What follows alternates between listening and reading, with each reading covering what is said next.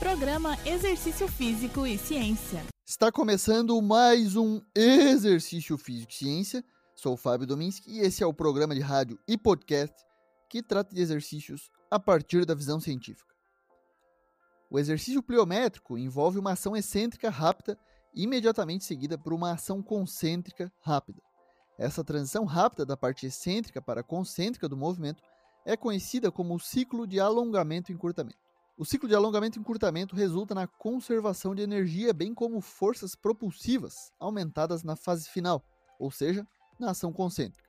Os exercícios de pliometria foram creditados por induzir adaptações neuromusculares ao reflexo de estiramento, elasticidade dos músculos e órgãos tendinosos de Gold. O treinamento pliométrico pode aumentar a massa óssea e melhorar a força muscular, o salto, corrida, agilidade e o desempenho de resistência, entre outros componentes. Provavelmente você, se não fez exercício com pliometria, já observou atletas realizarem em seus treinamentos. Portanto, o treinamento pliométrico pode ser uma intervenção apropriada para melhorar o desempenho específico esportivo de atletas, principalmente para correr, saltar e arremessar. No salto, por exemplo, uma revisão de 2017 demonstrou que programas de treino de pelo menos 10 semanas são mais efetivos para aumentar o salto em mulheres atletas.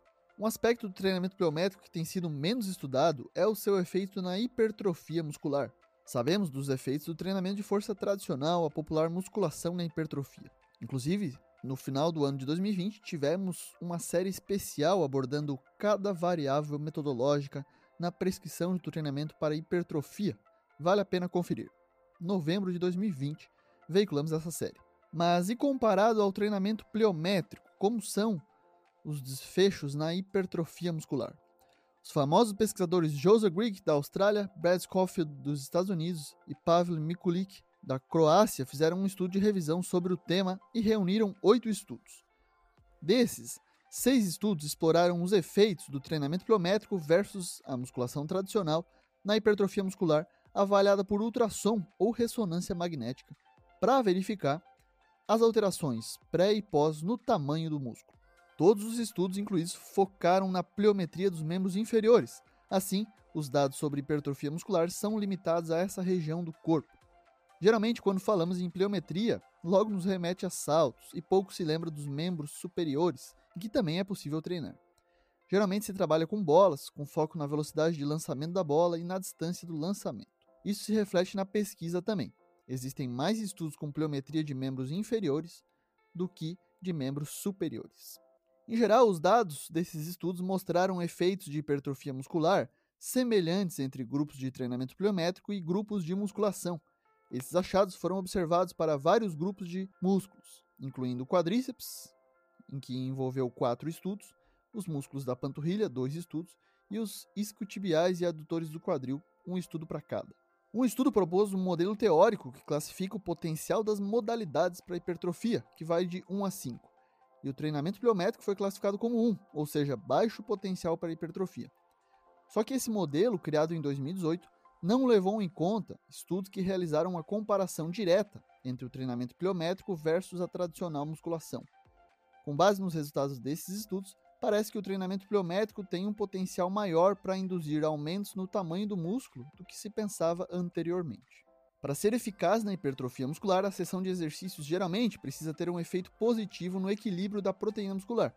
Até onde sabemos, as respostas da síntese de proteína muscular não foram examinadas diretamente em resposta ao exercício pliométrico em humanos. No entanto, existem alguns dados relevantes de pesquisas usando um modelo animal.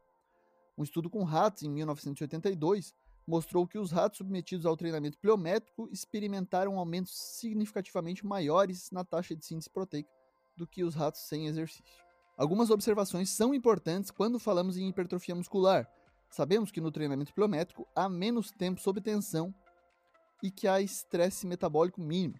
E os autores colocam a hipótese que um breve estímulo mecânico de força elevada fornece estímulo suficiente para induzir uma resposta hipertrófica, apesar do reduzido tempo sob tensão e pequeno estresse metabólico. Pesquisas futuras são necessárias para explorar os mecanismos pelos quais o exercício pliométrico induz a hipertrofia.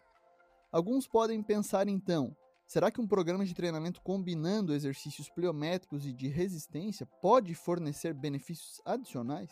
E dois estudos fizeram a comparação mas não encontraram resultados diferentes para se afirmar que fazer pliométricos após a musculação seja benéfico para aumentar o tamanho dos músculos. Outro tópico interessante é sobre o risco de lesão da pliometria, de fazer exercícios pliométricos.